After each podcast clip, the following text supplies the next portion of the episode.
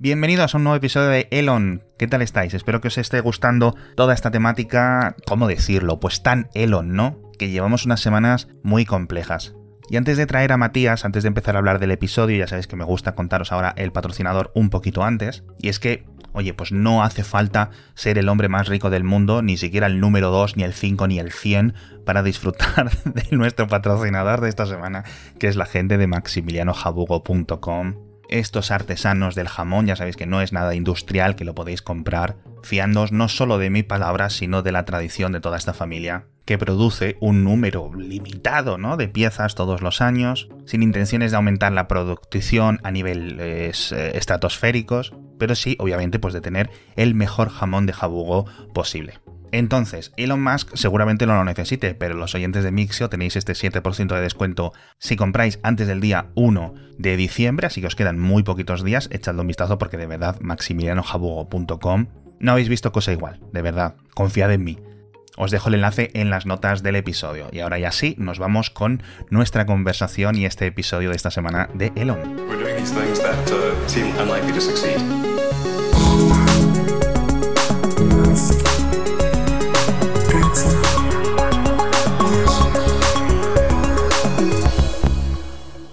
Hola a todos y bienvenidos un día más a este podcast sobre Tesla, de dos usuarios de otras marcas de coches que no son Tesla.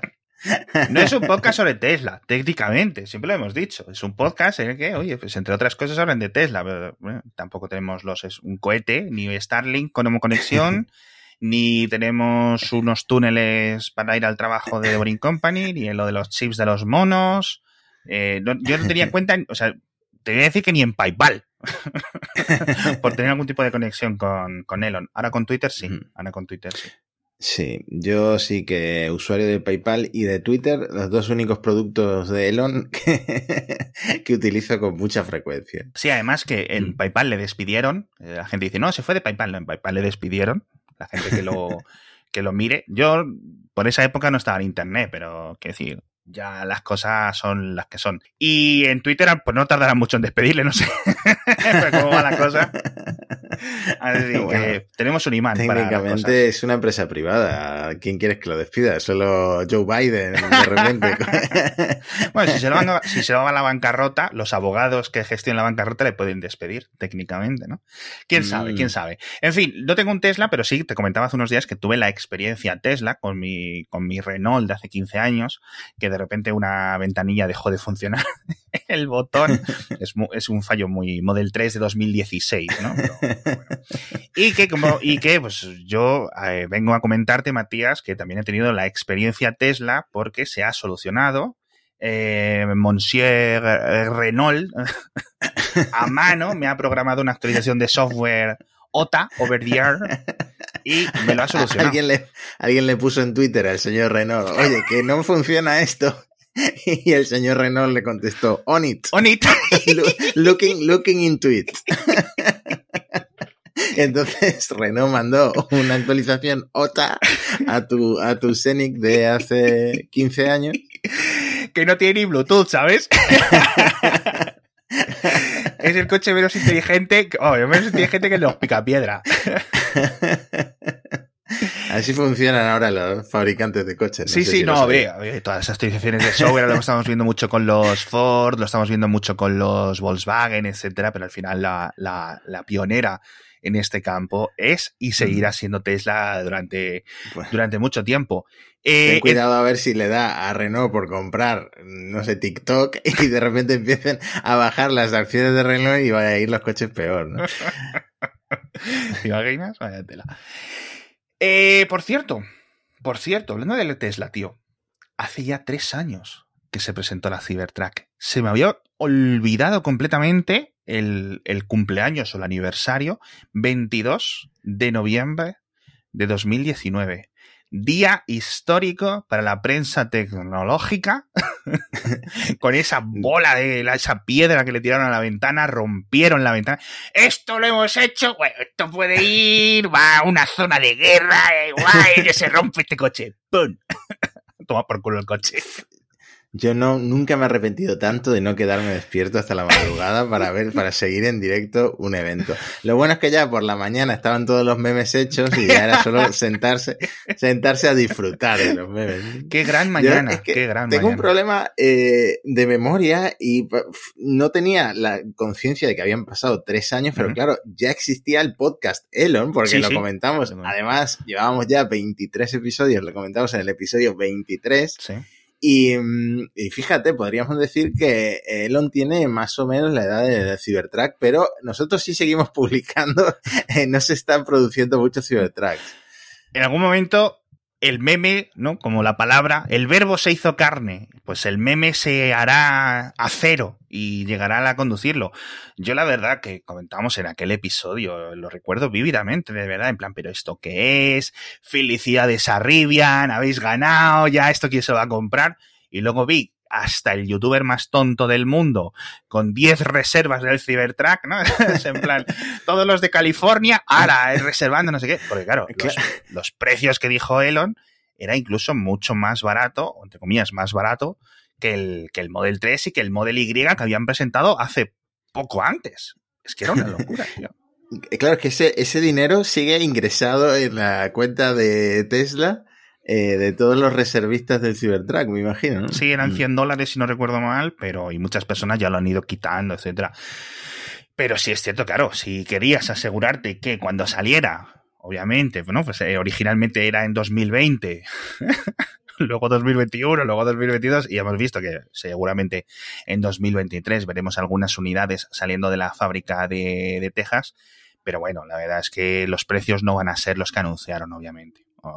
Ese es una de las grandes eh, aciertos que hemos tenido en este podcast. Es decir, no vais a ver este coche a 40 mil dólares ni de coña. Hmm. Es muy goloso. Yo con los últimos tres años he, aprendido a quererlo. Es decir, yo ahora no me, no me molestaría tener uno. si alguien me lo regala, no me importaría que la gente me viera con un, con un Cybertruck. De nuevo, sigo insistiendo, no sé en qué calles de Madrid lo podría meter. Sí, claro, es eso lo que decimos siempre, pero también si ya hay debate sobre los subs y el peligro que mm. representan, mm. eh, pues en las calles europeas, en las salidas de los colegios, bueno, hubo una tragedia sobre esto en España hace un año. Sí. Eh, imagínate si empiezan a, a entrar cibertracks, ¿no? Aquí quizá estamos un poquito más sensibilizados por el tamaño de los coches, pero es verdad que el tamaño de los coches va en aumento. Sí, sí, sí. Estoy, estoy, estoy aquí enseñando la de. Eh, joder, es que este titular es un poco llamativo, ¿no? El vergonzoso lanzamiento, pero es de la BBC, ¿vale? que esto no es un blog raro, esto es la BBC. Eh, por recordar, aquí veis las dos, los dos, los dos pedradas estos que le dieron a ese cristal irrompible. Joder, es que fue un momentazo, macho. Aquí, hostia, tío, cuando le tiró y la cara que se le caía de vergüenza, de madre mía, la que liado, el jefe al lado, me va a despedir, tal. Al final, al final no, no hubo mayor problema. Pero sí que fue un momentazo, sí que fue un momentazo. Eh, seguimos con ese rumor de que no sabemos si habrá una versión reducida para Europa, o sea, reducida en el sentido de, yo qué sé, 20 centímetros más corta, algo más estrecha, no que vaya a ser pequeñita, que quepa una persona, ¿no? Pero... En fin, tres añazos, tío, tres añazos, tres añazos. La veremos, la veremos. Yo tengo fe en que sé, Igual a la hora de producir la escala se dan cuenta de que es imposible trabajar con ese material, de que no sé, de que no les sirve la, hmm. la super máquina esta prensadora italiana que tienen y, de repente salen los, los que tienen reservado el Cybertruck lo ven pero hmm. a partir de ahí o suben precios o hacen alguna maniobra, no sé, no, no, me, no confío yo mucho ya, visto en perspectiva, pasados estos tres años, ¿Sí? no confío yo tanto ya en el Cybertruck, no sé, no sé. ¿Estás dejando de tener fe? Estoy dejando de tener fe, sí. Fue, fue una especie de parida. Eh, ya tiene mucha competencia en el sector de las camionetas estas. Sí.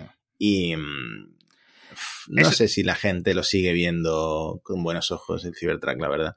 Eh, así, o sea, obviamente hay un demográfico, hay un público que francamente esta, este camión, esta, este, este, esta troca, la Cybertroca, le, le encanta, le encanta, porque al final como coche es la leche, es decir, es gigante, Tienes un montón de cosas, es un diseño diferente que al final a muchas personas esto es lo que les gusta, una de las cosas que le llama. Ahora, Hemos visto que está la F-150 ya en el mercado, que está vendiendo muy bien, que está funcionando muy bien, un precio también ligeramente más alto, pero realista.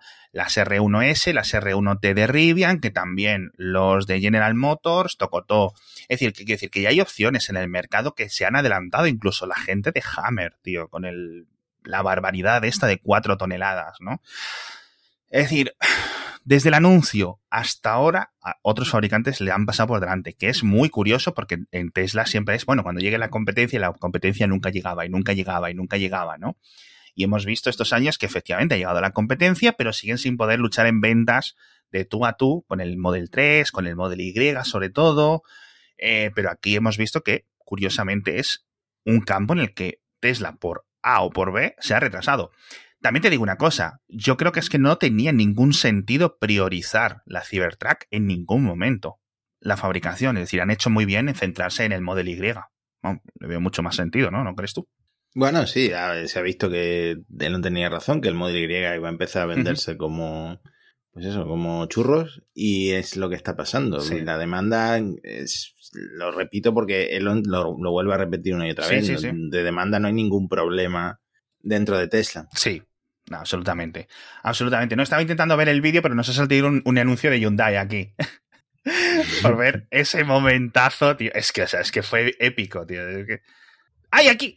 ¡Toma! Lo mejor es que a la segunda la lanza flojita. Sí, sí, sí, además se nota un montón. O sea, yo me acuerdo, es que perfectamente, este día lo recuerdo, como el día que España ganó el Mundial.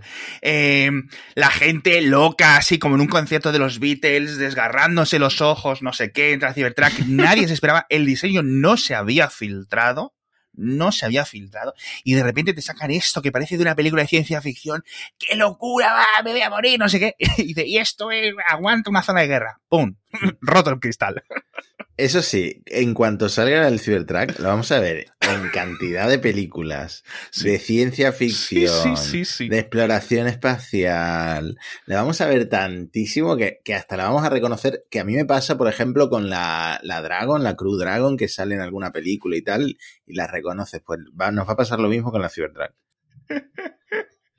Es que no puedo dejar de ver. Yo creo que este vídeo, el momento en el que rompe, o sea, joder, meme instantáneo. Dice, este es un momento internetero, marca premio. La verdad es que sí que fue. A lo mejor, quién sabe, en unos años pensamos en esto como una de estas locuras de esta década, ¿no? De los intereses bajos y en la que todo valía y en la que se prometían cosas súper locas que luego nunca podían tener sentido y la Cybertruck era una de ellas. Pero bueno, no lo sé. Yo creo que acabará, acabará llegando, aunque solo sea por, porque Elon no pase vergüenza ¿no? De que esto no se retrase eternamente o la vergüenza de tener que cancelarlo, que sería algo, una reputación, un golpe a la reputación de Elon bastante, bastante grande.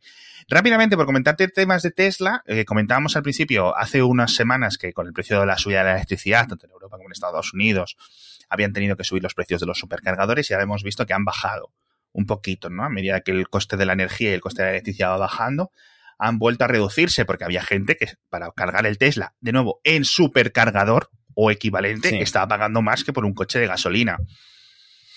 De nuevo, en supercargador, si lo cargas en tu casa de noche tranquilamente, que es lo que hacen la mayoría de los usuarios de coches eléctricos, no solo los de Tesla, los precios siguen siendo increíblemente menores comparados con la gasolina. Pero bueno, Igual que comentamos una, tenemos que comentar otra, así que son buenas noticias porque la verdad, en el futuro todo el mundo tendremos un coche eléctrico de Tesla o de otros y esto nos interesa mucho, claro, obviamente.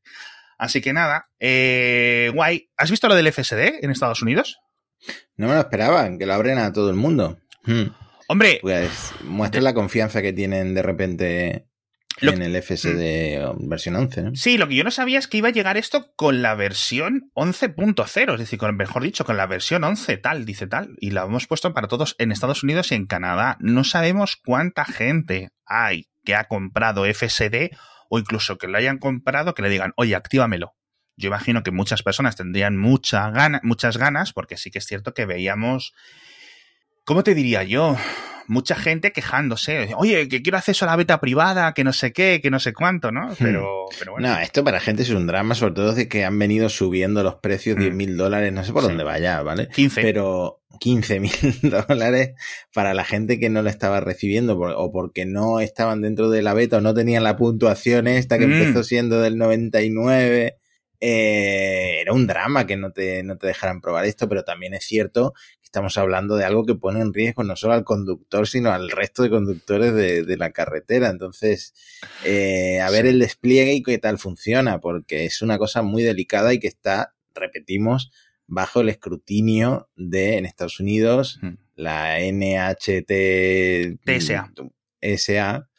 Eh, y del gobierno en general, ¿no? Entonces, yo espero que funcione bien. Sigue siendo un sistema de, asistencia a la conducción, ¿vale? Vamos a ver si esto eh, aumenta, pero de momento también es cierto que siempre estábamos pensando, madre mía, como esto acaba en desastre, madre mía, hay que tener mucho cuidado, pero de momento juraría que mm, he leído un par de cosas y accidentes en los que el FSD estaba involucrado, igual que antes Autopilot podía estar involucrado, pero no me han parecido elementos eh, gordos y al final la responsabilidad sigue siendo del conductor, ¿no? Que sigue estando eh, al mando literalmente del, del, coche.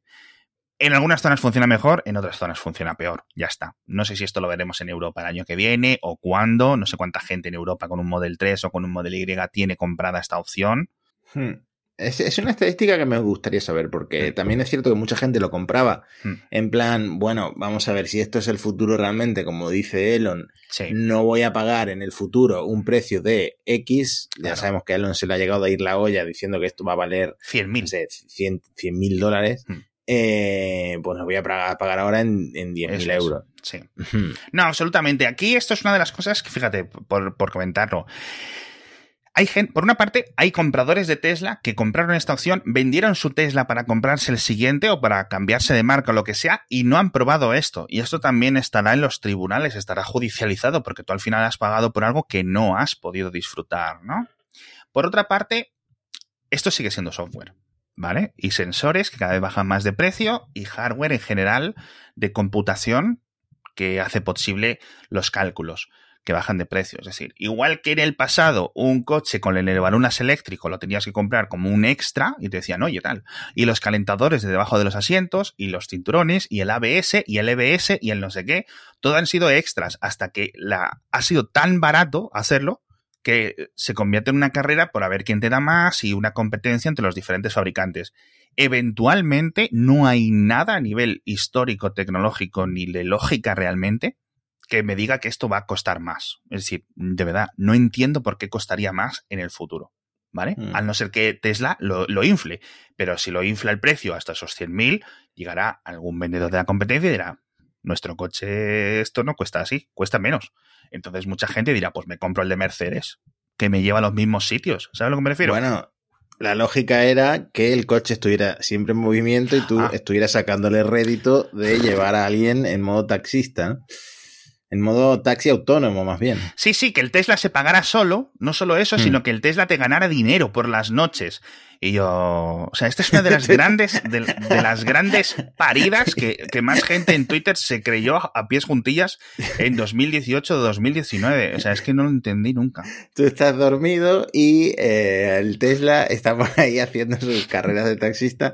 No, a mí me encanta la idea porque yo me veo identificado porque yo alguna vez le he dicho a mi mujer, oye, en verano como nos vamos a casa de tus padres, ¿por qué no ponemos el piso en Airbnb? Y claro, cuando tú se lo planteas a, a Elena y ella dice, bueno, y la ropa, y tal, y cuál, y los muebles, y si vienen a hacer fiestas, etcétera.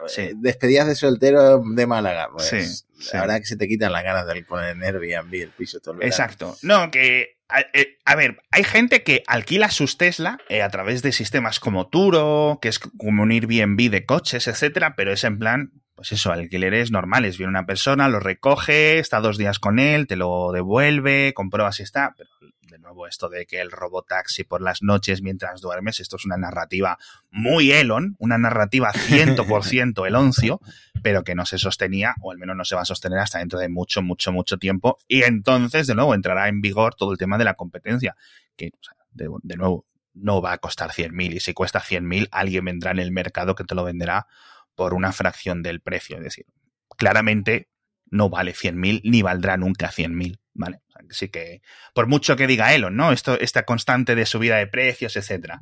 En fin, hablamos de otras cositas. ¿Quieres hablar de salseo? ¿De qué quieres hablar? Cuéntame.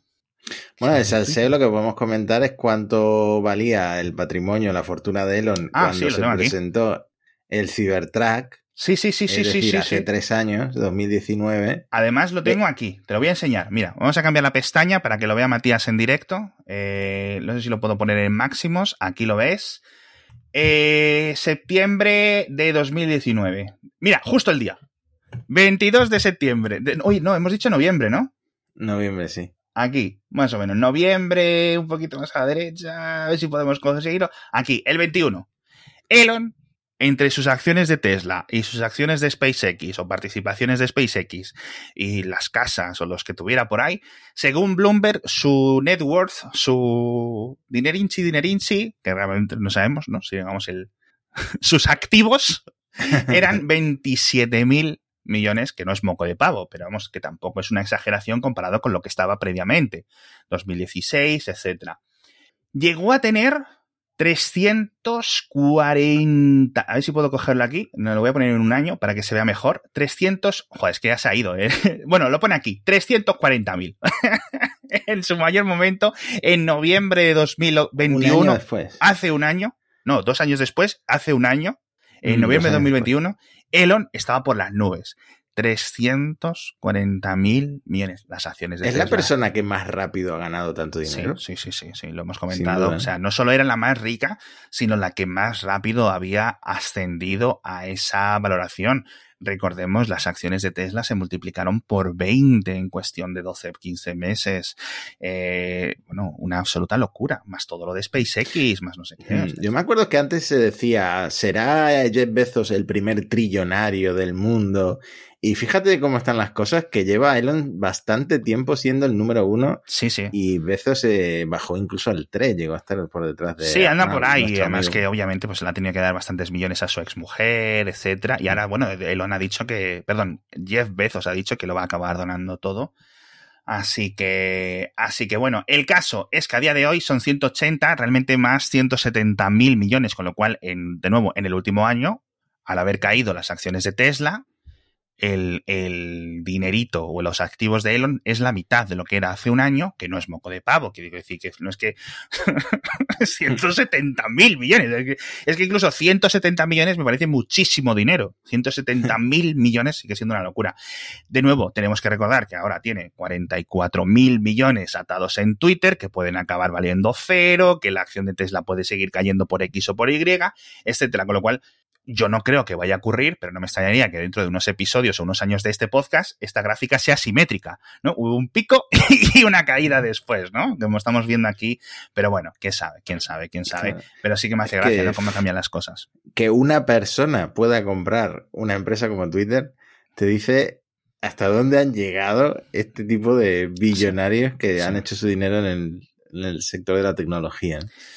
Increíble. Sí, pero de nuevo, eh, lo que ocurrió con las valoraciones de las acciones de Tesla era algo insostenible, algo extraño, algo incomprensible y había ocurrido en el pasado acabando en lágrimas. Vamos a ver si esto también acaba en lágrimas o no. A, lo mejor es, es sostenible y la acción de Tesla consigue encontrar ¿no? una nueva base, un, como le dicen los técnicos estos de los horóscopos de la bolsa, un nivel de refuerzo eh, suficiente, pero bueno, la verdad es que no, no creo que vaya a ser.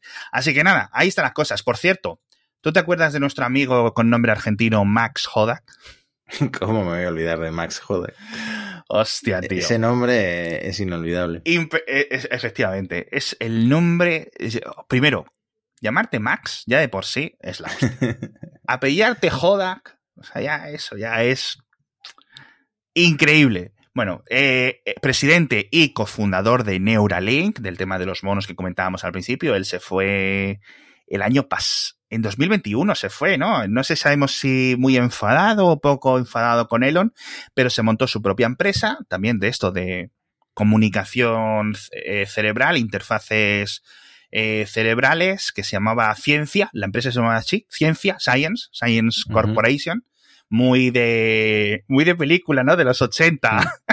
Sí, pero yo siempre que la gente le pone estos nombres a las empresas pienso que tienen muy mal SEO, ¿verdad? Porque es que encontrar Science en Google va a ser complicado. Sí, sí, sí, El caso, que le teníamos un poco perdido la, pista, aunque yo le sigo siguiendo en Twitter y no comenta mucho, con lo cual está bien, porque sabemos que es un hombre ocupado, ¿no? No como otros que estamos todo el día en Twitter.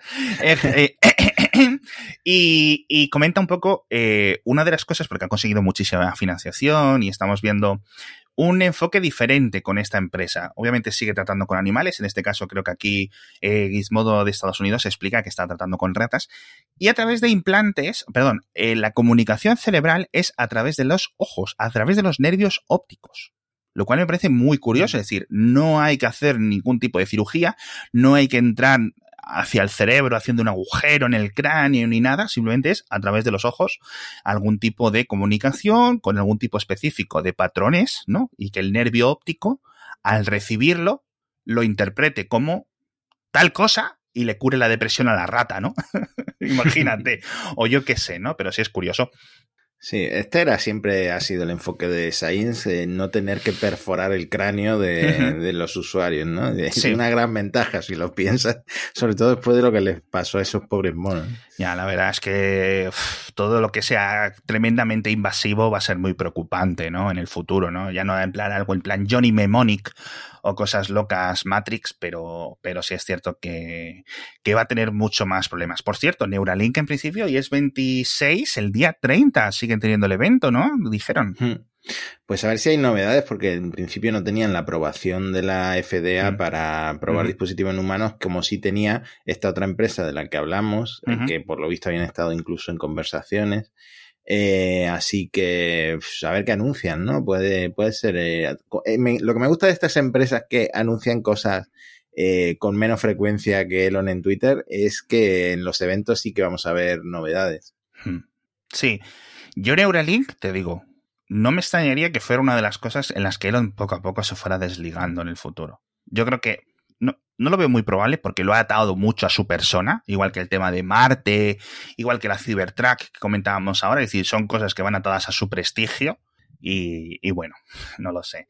Eh, por cierto, ¿has visto Starlink que se ha expandido, no? Por fin. Sí, además es un tema que habíamos hablado aquí, que no mm. tenían cobertura en las latitudes más septentrionales y eh, ahora sí, van a empezar a operar en Canadá y en Alaska. Sí. Y mm, en general en el Ártico Occidental, menos en Groenlandia. Sí. Gracias a los lanzamientos en órbita polar que han empezado a hacer. A finales de verano hicieron eh, un lanzamiento de 46 satélites en órbita polar. Sí. Así que van a empezar a cubrir eh, países en los que no llega Starlink. Por ejemplo, en Finlandia no llega Starlink. Aquí lo veis, amigos, en directo, en el podcast mm. en YouTube, lo podéis ver, estas, lo que comentamos. Llega un momento que la cobertura a partir de Dinamarca Escocia era imposible y aquí están los satélites, los podéis ir viendo circulando de órbitas polares que dice Matías. Tan claro como el agua. Marea un poco el mapa este, la cantidad de satélites que están poniendo en órbita es alucinante. Es alucinante. Y mm, que, ello, que esto haya sucedido tan rápido. ¿Verdad? Obviamente solo SpaceX podía hacerlo, porque solo SpaceX. Solo Elon. Solo, solo, el genio malvado de Elon Musk eh, podía llenar el espacio de satélites porque eh, es la única empresa que reutiliza sus, sus cohetes. Mm. Entonces, mm, la competencia no va a ir tan rápido. Y eh, curioso, porque, bueno, no hay regulación que prohíba esto, pero curioso que esto haya pasado y siga pasando y se esté llenando el cielo de estos satélites. Sí, bueno, a ver cómo ocurre la cosa. El caso es que, por ejemplo, no solo en Estados Unidos, perdón, en Canadá y en la zona más norte que es Alaska de Estados Unidos tiene, sino, por ejemplo, en las islas Svalbard también anuncian que ahora tienen cobertura, pero precisamente, de nuevo, yo creo que es por un tema de densidad. A mí no me extrañaría que en Groenlandia acabara llegando pronto, igual que a Islandia, ¿no? Ponemos, pone aquí Islandia, principios de 2023, en el primer trimestre. De nuevo, con medio satélite está cubierto. porque no va a haber tantas personas. Eh, pero bueno, obviamente, pues todo este tema de satélites cada vez irá más. Vamos a ver Starlink 2, que yo creo que es lo más goloso, todos estos elementos eh, con. ¿Cómo decirte, no? Con conexiones que no sean antenas tan grandes en tierra. Eso podría ser algo, algo, algo más que interesante. Y aquí seguimos. Eh, aquí tenemos la zona de Ucrania. estos todos enlaces los dejo en las notas del episodio. Esto está en la web oficial de Starlink. Eso es starlink.com barra mapa para que vayáis viendo dónde lo podéis comprar o no. De, Starlink es que hemos hablado hasta a nivel estratégico militar en el episodio este que hicimos en directo, pero realmente para la gente que viva en estas latitudes, en pueblos perdidísimos, podría llegar a cambiar su vida por completo, ¿no? Un, internet en banda ancha. Sí. Hmm. Y luego hay algunas zonas en Estados Unidos que la, la cobertura, aquí lo podemos ver, es rara, ¿vale? Pero esto es un tema de densidad de población, no de densidad de operaciones. Es decir, en esta parte ya está disponible, ¿por qué? Porque aquí en Estados Unidos viven cinco. Aquí es donde vive la mayoría de la gente de Estados Unidos, ¿no? Entonces, poco a poco, pues van expandiendo, no pueden, porque si no acaban con el tema de lo de los, em, los límites de descarga, los límites de ancho de banda que comentábamos en el pasado, etcétera. No sé muy bien aquí, en esta zona, por qué está en Coming Soon, en Nuevo México, en la ciudad de Madalena. No sé muy bien qué es lo que está ocurriendo aquí. A lo mejor es área 51. no, área 51 se supone que está eh, aquí, por esta zona de Nevada, ¿no? Ah, en fin. Quién sabe, no lo sé, no lo sé muy bien, pero bueno, poco a poco esta, este mapa mundo cada vez será más, más en azul clarito que, que, en otros tipos. En fin, me gustaría que funcionara mucho en Cuba, por ejemplo, no solo porque lo veo posible, ¿no? En Cuba, más allá de para los hoteles, para, para un montón de elementos, más que en China, donde yo creo que por política jamás, jamás, jamás, jamás entraría, ¿no? En fin. Eh, una de estas, una, una locura, tío, Starlink. Una de estas cosas en las que, no, nos tenemos que quitar siempre el sombrero ante, ante el mm. amigo, ante el amigo Elon. ¿Quieres hablar de Twitter? ¿O de qué quieres? Ok, cuéntame, cuéntame. No, es que iba a decir que es que ha pasado tan rápido que no nos hemos parado a pensar en lo revolucionario que está siendo realmente Starlink. Hmm. No para nosotros que tenemos nuestras conexiones de fibra óptica y nuestro 5G, hmm. pero, pero sí, va, sí lo va a ser para mucha gente. ¿A ti te gustaría trabajar en Starlink si mañana te dijera Elon o no Elon? Oye, mira, necesitamos gente para trabajar en Starlink en España. Vente con nosotros. Me, imagino que sería instalando estaciones de tierra porque el departamento de comunicación ya no tiene ninguna empresa de Elon Musk y si las tiene tiene que ser eh, el infierno en la tierra, así que no sé qué tipo de trabajo me ofrecerían. Estoy fijándome que aquí en, en España hay una zona de repente random en Guadalajara que no hay.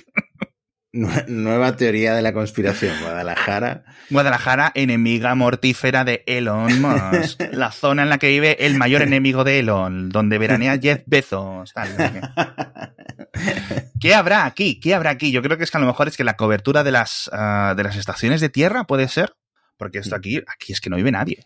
decir, no, no entiendo por qué.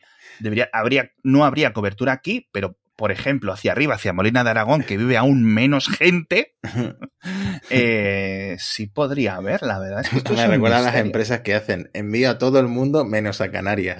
De repente hay un hueco en el mundo, en la tierra, en el cual no se puede cubrir. Pobres canarios, lo que tienen que aguantar, macho, con el comercio electrónico. Voy a ver si por mi pueblo, etcétera, tienen cobertura, pero vamos, sí, efectivamente. A ver dónde estamos, Poladura eh, cacabelos, tal, tal, tal. Estoy mirando el mapa, para los que estéis escuchando el podcast, Alejandro está mirando el mapa, tal.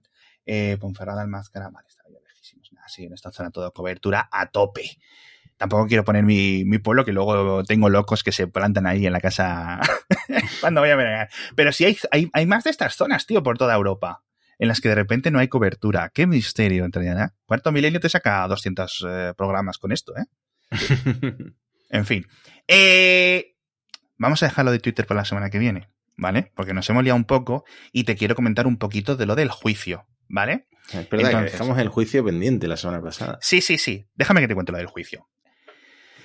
A ver, Elon fue. El juicio comenzó durante toda la semana con testigos y, digamos, declaraciones de todas las partes. Recordemos que esto es... que hay que aclarar que es el juicio del el bonus este de 50 mil millones de Tesla no, mm. es, no es el juicio eh, de lo de la compra de Twitter ni nada. Es la misma jueza, eso sí, como lo solemos insistir.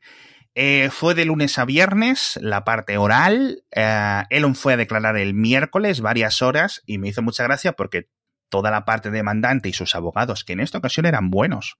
Igual que el equipo legal de Twitter, que se enfrentó con Elon, era muy bueno. Hemos visto otros casos en los que los equipos legales que demandaban a Elon eran unos patranes, unos, o sea, gente muy mala, como por ejemplo el abogado de, de Ben, de, ¿cómo se llama? Vernon Unsworth, Uns, del pedo guy, ¿no? que era un, tenía un equipo de abogados muy malo y por eso perdió el juicio, ¿no?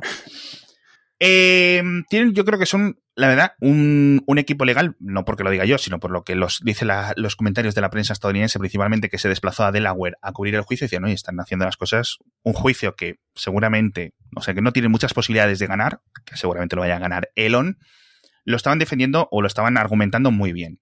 Entonces, cuando fue a declarar Elon, un montón de las preguntas y de las respuestas eran, oye, Elon, ¿por qué te tendría que dar a ti, los accionistas de Tesla, todo este valor, estos 56 mil millones en acciones reducidas de valor de Tesla, eh, cuando tú ni estás en Twitter, ni solo estás trabajando en Twitter, te estás tirando los días, como ahora estás contando que llevas un mes en San Francisco. Entonces, salieron las preguntas de lo de los eh, lanzallamas, por ejemplo. Y cuando dices lanzallamas, no sé qué. Y entonces Elon a todas las cosas que ha hecho estos últimos cuatro años quitándoles hierro. Bueno, eso es simplemente un fundidor de estos de alquitrán, de colocar tejados que les pusimos, hicimos una broma, no sé qué, es decir, como que de mi cerebro estuvo ocupado en eso 30 minutos, básicamente, ¿no? Le preguntaron por los perfumes, le preguntaron por el tequila, le preguntaron por las horas que echan SpaceX, que no sé qué, es decir, básicamente la labor del equipo demandante, del equipo de abogados de, los demandantes es decir que Elon no es CEO a tiempo completo de Tesla y por lo cual no se merece este tramo de bonus, ¿no? Y por otra parte, también estaban atacando la línea de flotación de la, de la defensa, en cierto sentido, eh, que es que la Junta es independiente, que es una de las mayores mentiras de la historia corporativista o de la historia de, las empresas corporativas en Estados Unidos. La Junta de Tesla es una pantalla de los cuatro colegas de, Elon, que decir que no hay ningún problema, ¿no? En admitirlo. Entonces, gran parte de la estrategia de Elon en esas declaraciones era no acordarse de algunas cosas en las que no le beneficiaban y acordarse de otras cosas que sí le beneficiaban. De nuevo, una estrategia legal tan digna como otras. Esto ocurre constantemente. Entonces, según Elon, su junta era completamente independiente y las distracciones y las otras empresas y los otros elementos en los que trabaja Elon, o los que dice que trabaja constantemente, como en los cohetes, en las tuneladoras, en Neuralink, eh, ya hemos visto el tema. O sea, cualquier cosa se le preguntó, de verdad, y estuvieron muy bien y muy agudas las preguntas, incluso buscándoles en la. El, tú sabes que primero preguntaba el, el demandante, luego la defensa, y luego volvía a poder preguntar el, demandante y le estaban pillando en un montón de amagos. Ah, pero no habías dicho usted en la declaración de no sé qué, tal. Así. De nuevo, por lo que yo entiendo, es muy difícil demostrar que coaccionó a la Junta para, para hmm. acceder a eso. Así que. Y aunque lo hiciera implicaría un montón más de cosas. Así que yo creo que la jueza, no sé. Eh, la sentencia, en principio, mm, marzo-abril. ¿Vale? Ah, queda para saber. Queda. Y él obviamente necesita este dinero por la deuda que tiene en Twitter, ¿no? Hmm. Le vendría muy bien de repente tener 50 mil millones más en acciones de Tesla. A Tesla no le vendría bien crear esas acciones porque diluyen las del resto de accionistas, pero eh, a él le vendría fantástico, fantástico, porque recuperaría parte de lo que ha vendido en acciones de Tesla para comprar Twitter que hmm. como hemos dicho aquí, es como vender el, envoltorio de la chocolatina para comerte la chocolatina. Perdón, al revés, vender la, chocolatina para quedarte con el envoltorio, ¿no? Es que por mucho que hayan hmm. bajado las acciones de Tesla, Tesla es una empresa tan sólida, tan buena, tan importante comparado con Twitter, ¿sabes? Que sinceramente. Yo me imagino que preparar a Elon para un juicio tiene que ser misión imposible. A lo mejor va sin preparar y todo. Eh, sabemos que llegó al juicio eh, en el avión privado a primerísima hora de la mañana. Yo no sé quién iba con él, es decir, salió de madrugada como a las 4, llegó a Delaware por ahí a las 6, 7 de la mañana, sí, sí, sí. O sea, una locura. Yo imagino que, hombre, al final, pues estas cosas tienes que ir preparado. Elon ya tiene, por decirlo de una forma mal y pronto, los huevos negros de estar en tribunales. Después de tantos años, ya nada le sorprenderá. Pero bueno, ya digo, yo creo que este juicio raro sería que lo perdiese. Eh, me da pena porque a mí me gustaría esto que estuviera un poco más equilibrado. Creo que los accionistas que demandan a Elon más o menos pueden tener algo de sentido en su lógica.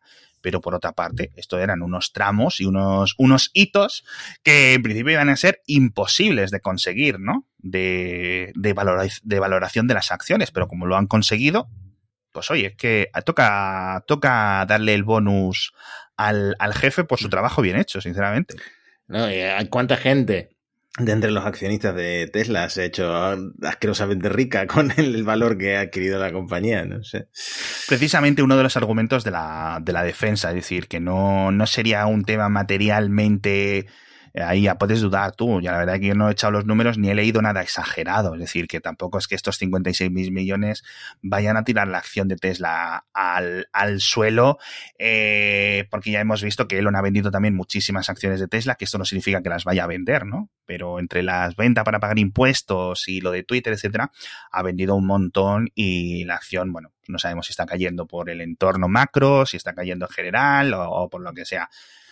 Siempre lo puede presentar Cybertruck 2 y, volver a subir. Presenta el 2 antes de que salga el primero, ¿no? ¿Te imaginas? Y la gente, ¡guay! Lo, toma el dinero, pre-reserva ya. en fin. Pero es que fíjate, tío, desde, desde, desde, desde el Cybertruck ha salido todo lo de Starlink, todo, todo esto y lo estamos viendo cómo avanza. Es decir, fíjate cómo cambia el mundo.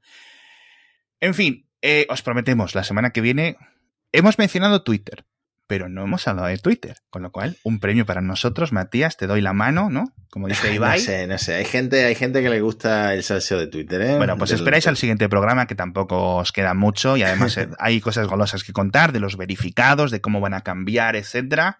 Así que a lo mejor incluso tenemos noticias, porque a lo mejor os contamos una cosa y queda vieja según subimos el episodio, que, que suele ocurrir. Así que bueno, yo si creo queda alguien en la oficina para, para sacar los cambios.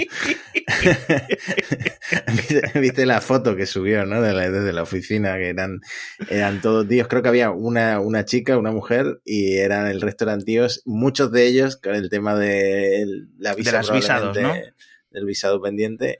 Y, y, hubo alguien que comparó con el Twitter anterior, que eran muchas mujeres, ¿no? Ah, mucha, mucha diversidad. Mm. Sí, bueno, exacto. Pues ha despedido gran parte del equipo de ventas, del equipo de gestión, del equipo de moderación, del equipo administrativo, pero bueno, vamos a ver si esto, la, la verdad que ha comenzado el mundial y de momento Twitter no se ha caído, es decir, la, la primera prueba de fuego la, la, han superado. Vamos a ver qué, qué es lo que sigue ocurriendo. Yo no creo que realmente ocurra nada. Twitter como plataforma es bastante sólida. Vamos a ver hasta dónde llega. Le veo más problema con los reguladores. En fin, ¿qué no nos adelantamos? La semana que viene más. Hasta pronto, Matías. Adiós. Hasta la próxima.